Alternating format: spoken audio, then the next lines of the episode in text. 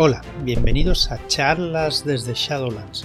Soy Joaquín y hoy eh, es día 2 de noviembre y solo quedan dos días para que se acabe la preventa de la sanción de la Inquisición de Disanction.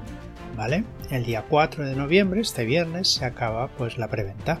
Así que voy a intentar explicaros un poco eh, de qué es, de qué va, ¿vale? Eh, ¿Qué es la sanción de la Inquisición? Bien, es un suplemento de juego de rol de Disanction, ¿vale? Es una ampliación del escenario, pero eh, dirigiéndonos hacia la península ibérica del siglo XVI, la España de Felipe II.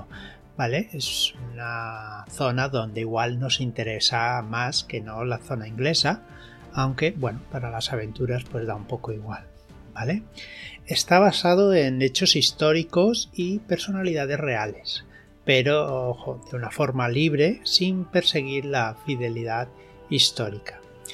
El juego de Disaction es un juego del 2021, creo que era, sí, 2021, de Paul Baldowski y fue ganador del premio al mejor juego de rol de la UK Games Expo 2021. O sea, es un juego ya importante, ¿no? Tiene un premio, pues ya es un juego importante. El cual eh, es, de acción y de política en la corte de los Tudor y la Europa del siglo XVI, ¿vale?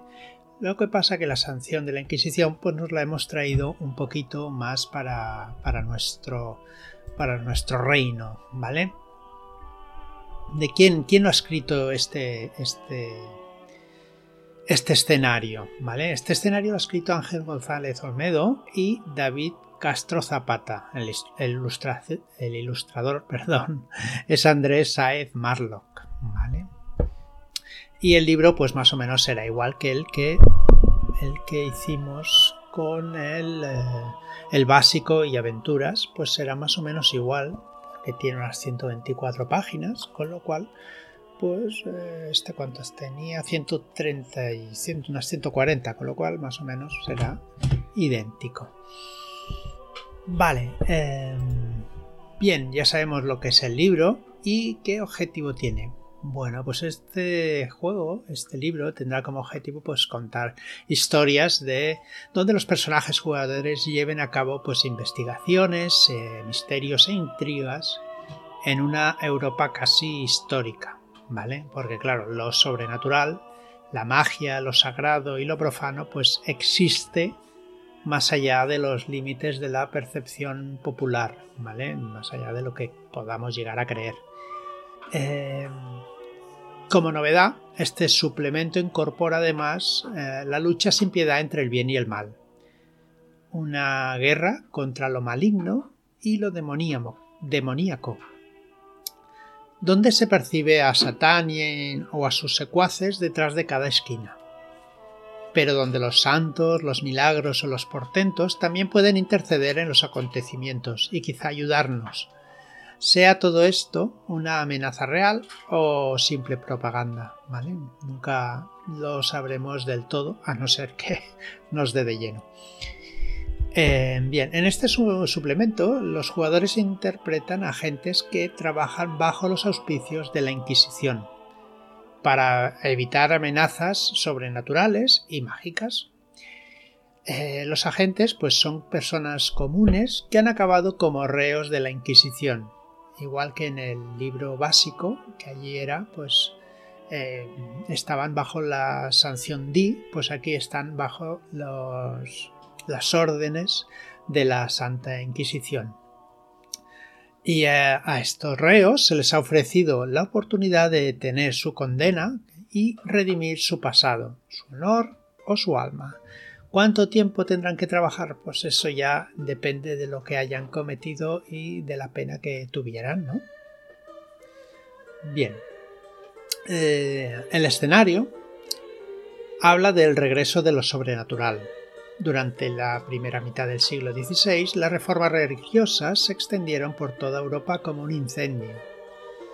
La Iglesia Católica, fuertemente cuestionada, reaccionó convocando al Concilio de Trento con la esperanza de reunificar a los creyentes. El rey prudente, eh, Felipe de Habsburgo, recibió una extensa educación en numerosas materias, como arquitectura, matemáticas, teología, música y unas cuantas más, pero también en el campo de lo esotérico, que estaba bastante interesado.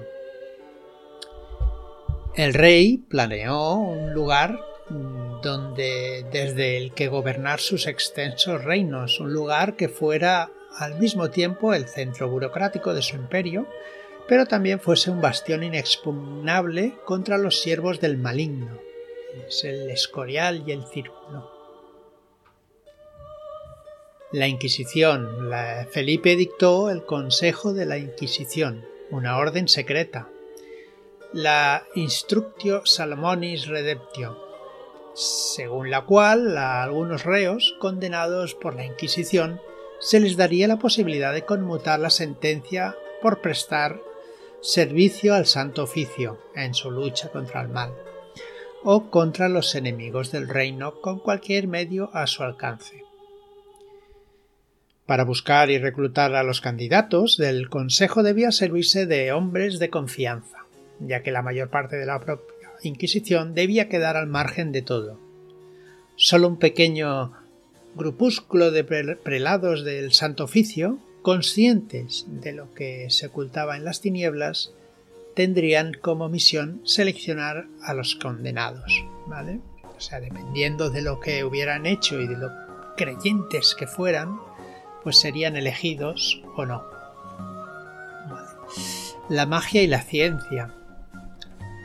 Como se comenta en el libro básico, si lo habéis leído, las creencias populares del Renacimiento y el Barroco pueden parecer hoy, hoy, hoy en día ridículas. Conceptos como ciencia, magia, religión y superstición compartían fronteras difusas, entremezclando creencias prácticas y tradiciones que hoy en día entendemos por, por separado, claro. La magia, la hechicería y la brujería. En la sanción de la Inquisición el poder de lo sobrenatural es real, tanto el de la magia como el de la fe la Iglesia y la Inquisición españolas, en su combate contra la herejía y la corrupción, controlan el conocimiento a través de la censura y del índice de libros prohibidos. Pero muchos conocimientos esotéricos y malignos provienen de la tradición popular. Al mismo tiempo deben vigilar las manifestaciones de lo sagrado, pues el número de iluminados que dicen hablar con la Virgen los ángeles y los santos es enorme entre la población fanática, aunque no son reales la mayoría de los casos. Teólogos y tratadistas de la época dividen las prácticas esotéricas en tres categorías, en la magia o alta magia, hechicería y brujería. ¿Qué se conoce por alta magia o magia docta? El arte que, basado en la tradición hermética y enriquecida en España con los conocimientos de la magia islámica y de la cábala judía, intenta penetrar en los misterios de la creación divina. La hechicería, en cambio, es un conjunto de prácticas y creencias tradicionales de cada región. Suele ligarse al ámbito rural y las clases marginales urbanas. La hechicería es ambivalente y puede utilizarse para el bien y para el mal. Aquí tenemos ya la diferencia ¿eh? entre bien y mal. Aquí los hechiceros podrán ser malignos. El caso de la brujería es sin duda el más temido, pero al mismo tiempo el menos habitual. No se diferencia demasiado de la práctica de la hechicería, y aunque principalmente son acusadas mujeres, también algún hechicero sigue tan funesto camino. La diferencia radica en que, mientras que los hechiceros se valen de las tradiciones esotéricas por motivos egoístas o para ganarse la vida, las brujas han hecho un pacto con el diablo para ponerse a su servicio a cambio de poder y de extender el mal. Aunque no en todos los casos es así. Bueno, esto es el, escenario en sí de eh, la sanción de la Inquisición, de lo que podemos encontrar en este, en este gran libro que, se han, que han escrito Ángel y David. Después podemos, en, podemos encontrar pues, un poquito de geografía, donde nos explicará la España de Felipe II donde nos dará la geografía y la población y la sociedad, qué tipo de economía había, de escudos, el Real de Plata, eh, los viajes que podías ir eh, por la España, donde no eran muy abundantes, pero eh, diplomáticos, nobles, religiosos y comerciantes pues eran los que más se, desplazaban conjuntamente con los militares. Después también nos habla eh, de crimen y castigo. La justicia en el antiguo régimen era brutal en comparación con la actualidad. Y no es menos cierto que en el caso de España las penas por delitos menores conllevan multas, arresto en prisión o en la mayoría de los casos penas corporales, como los azotes, que sean los más, los más mm, comunes. ¿Vale? El proceso inquisitorial, eh, si ser apresado por las autoridades civiles puede ser uno de los peores trances por los que cualquiera puede pasar, ¿vale? No tiene parangón con el calvario que les espera si es investigado por la Santa Inquisición, puesto que ésta actúa como juez y parte, ¿vale? O sea que era mucho más peligroso que te mm, enjuicia, que te llevaran a juicio la Santa Inquisición. Eh, la caza de brujas nos explica que desde el siglo XV y hasta el XVII decenas de miles de mujeres y una minoría de hombres fueron perseguidos y ejecutados por practicar la brujería en España. Alentada por el miedo, la ignorancia y el fanatismo religioso, la población europea desató una persecución sin precedentes contra las brujas. Esto ocurrió principalmente en Europa Central, sobre todo en el Sacro Imperio aunque el fenómeno se extendió a otros territorios de Europa Occidental como Suiza, Francia, los Países Bajos o las Islas Británicas. Aunque en principio recayó en tribunales eclesiásticos, fueron los tribunales civiles los que se ocuparon principalmente de juzgar esos casos con sangrientas consecuencias. Puede que este último fuese el motivo por el cual en los territorios peninsulares y ultramarinos de los reinos hispánicos, Aragón, Castilla y Portugal, se registrase el menor número de ejecuciones por casos de brujería en Europa. La Inquisición española mantuvo bajo su control la jurisdicción sobre los casos de brujería y amonestó y sancionó a la autoridad civil cuando se extralimitó en esos supuestos. Aunque el número de acusaciones y el proceso no fue pequeño, es cierto que cuando declaraba la culpabilidad, las sentencias tendieron a ser benignas en comparación con el resto de territorios europeos, resolviéndose con la simple abjuración, azotes o multas. No sería de extrañar que muchas de estas brujas fueran en realidad agentes de la Inquisición que han sido castigadas por haber guardado la debida prudencia. Después en el libro se nos habla de las condiciones de vida. Más allá de pertenecer a uno u otro estamento, lo realmente importante es la condición económica de cada familia. Entre la ciudad y el campo también aparecen grandes diferencias, pues, como es bastante normal. También nos habla de las armas en aquella época, las nuevas y eh, empezando ya con el juego, pues las nuevas opciones de personaje. A diferencia del manual básico, eh, nos, trae cositas nuevas para poder jugar en el reino de España.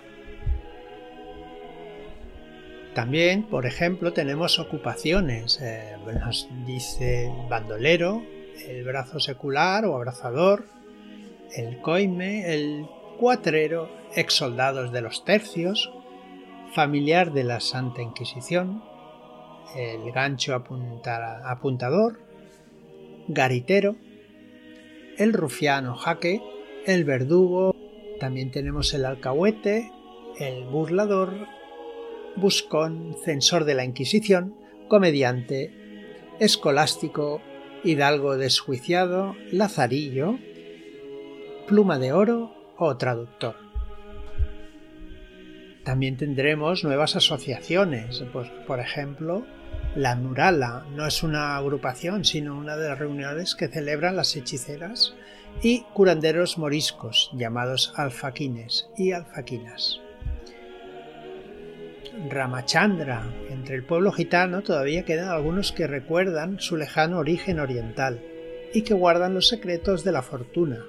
Solo ellos recuerdan que Rom proviene de Rama y que están vendidos por la luna, benditos por la luna, perdón. Pues también tenemos Tercio Viejo de los Olvidados, Consell dels Cavallers, los Fidalgos de da Terra, esto, esto está en vasco. Espera. Los hermanos de la tormenta, pero Ekaizaren Anayak. Toma ya. También tenemos eh, más nuevas asociaciones como ficinistas, unitaristas, alumbrados, erasmistas. ¿Qué más tenemos? Poderes de la fe. Nos habla del santoral, que nuevos, nuevas eh, de la Germanía, nos habla también de la Inquisición, de los tercios de Flandes, ¿vale? Y de los nuevos objetos mágicos y reliquias. Por ejemplo, que tenemos aquí el Rosario de Santo, la custodia del Santísimo Sacramento, incienso del Santo Calvario, que es un incienso de mirra y serrín de cerro bendecido por un sacerdote. ¿vale? Cada cosita nos dará nos dará detalles para ir dando calidad, color a, nuestras aventuras, ¿vale?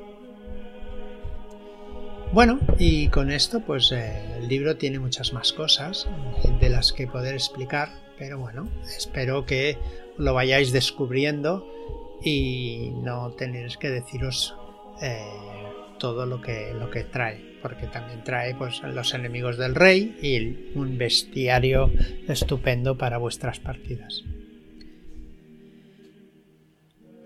También podéis, si queréis, entrar en shadowlands.es barra D para ver eh, cómo, cómo está todo y, y qué cositas trae, aparte de las que os he explicado ya. Si estáis interesados, pues ahí mismo lo podéis comprar con un precio de 24,95. Sin más, gracias por estar ahí, por seguirnos y por darle a la campanita, like y estas cosas que tanto nos gustan. Muchas gracias y hasta la próxima.